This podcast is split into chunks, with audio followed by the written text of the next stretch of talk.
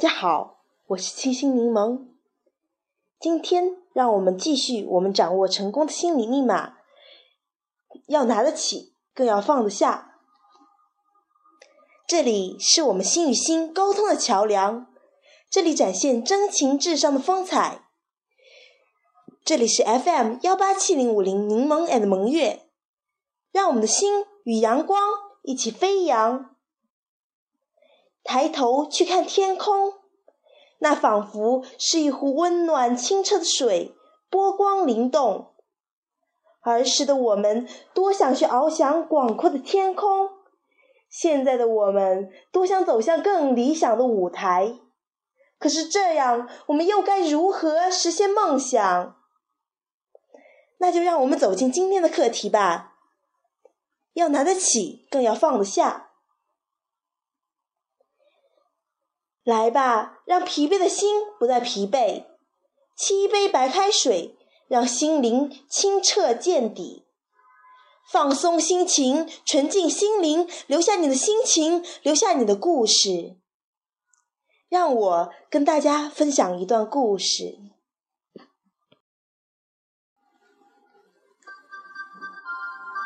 人生旅程中，的确有很多东西是来之不易的。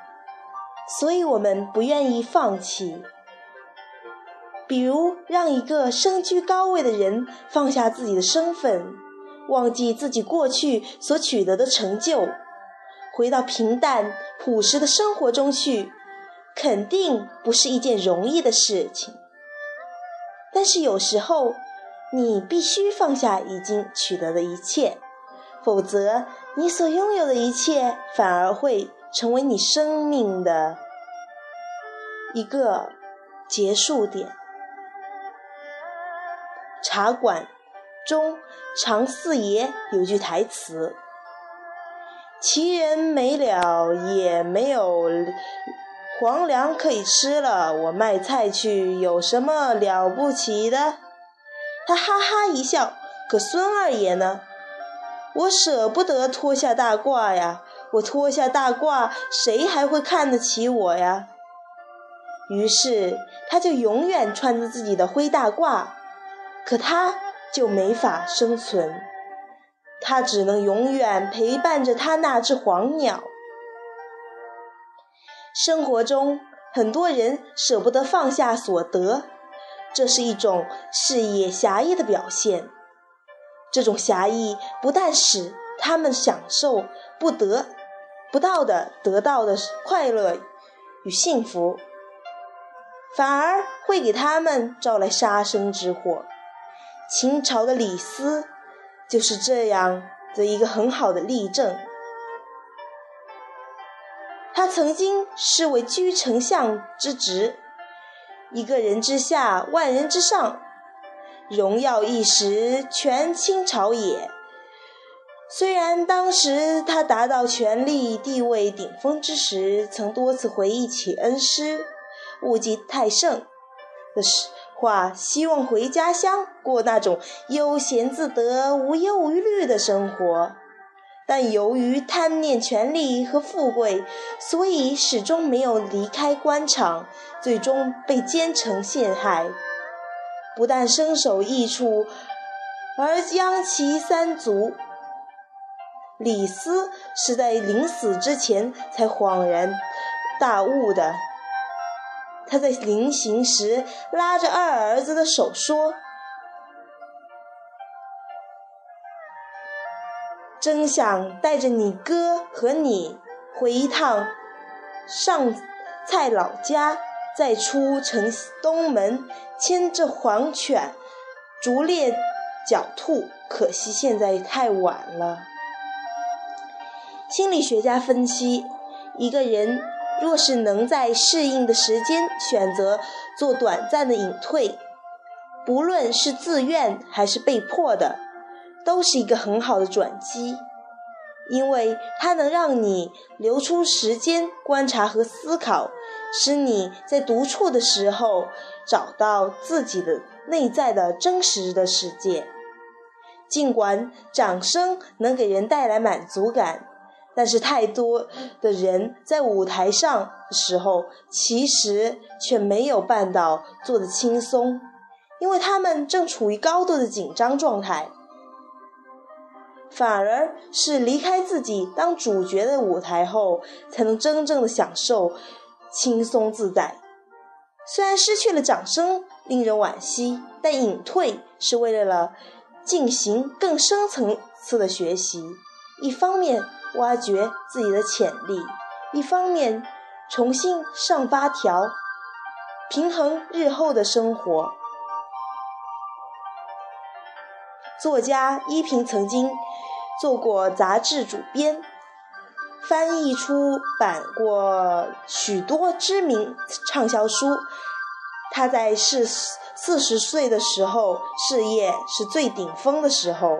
退下来，选择了当个自由人，重新思考人生的出路。后来他说，在其位的时候，总觉得什么都不能舍；一旦真的舍了之后，才发现好像什么都可以舍。事实上，全身而退是一种智慧和境界。为什么非要得到一切呢？活着就是老天最大的恩赐。健康就是财富。你对人生要求越少，你的人生就会越快乐。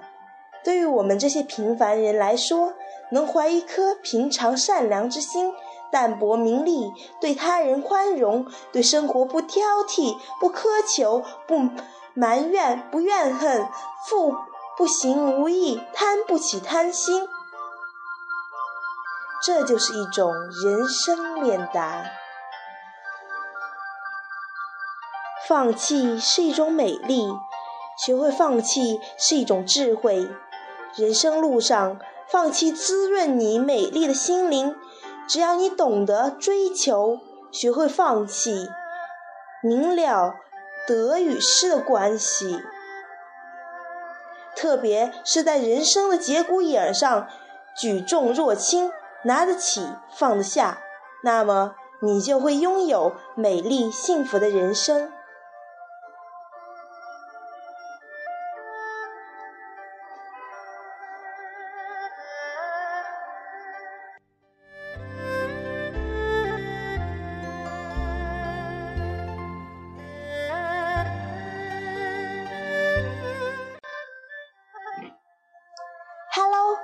好，我是清新柠檬。嗯，本次的掌握成功的心理密码节目到此结束了，这也是最后一期掌握成功的心理密码的系列节目了。希望大家在这次嗯节目中有所收获，有所快乐。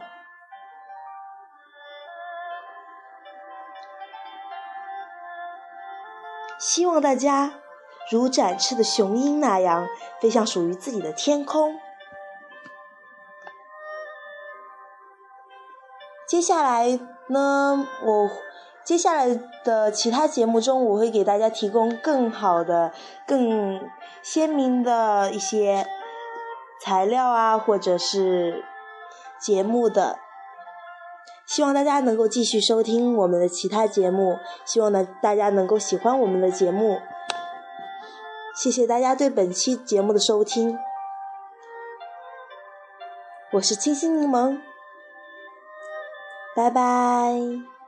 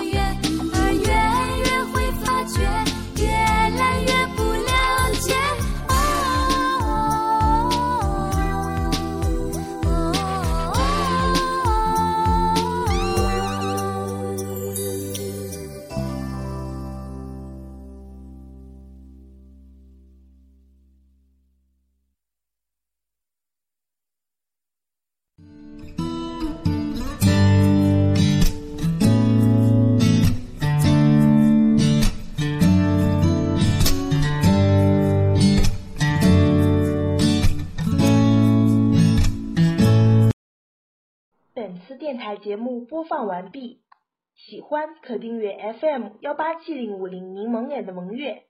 感谢大家对本期节目的收听，希望大家继续收听，拜拜。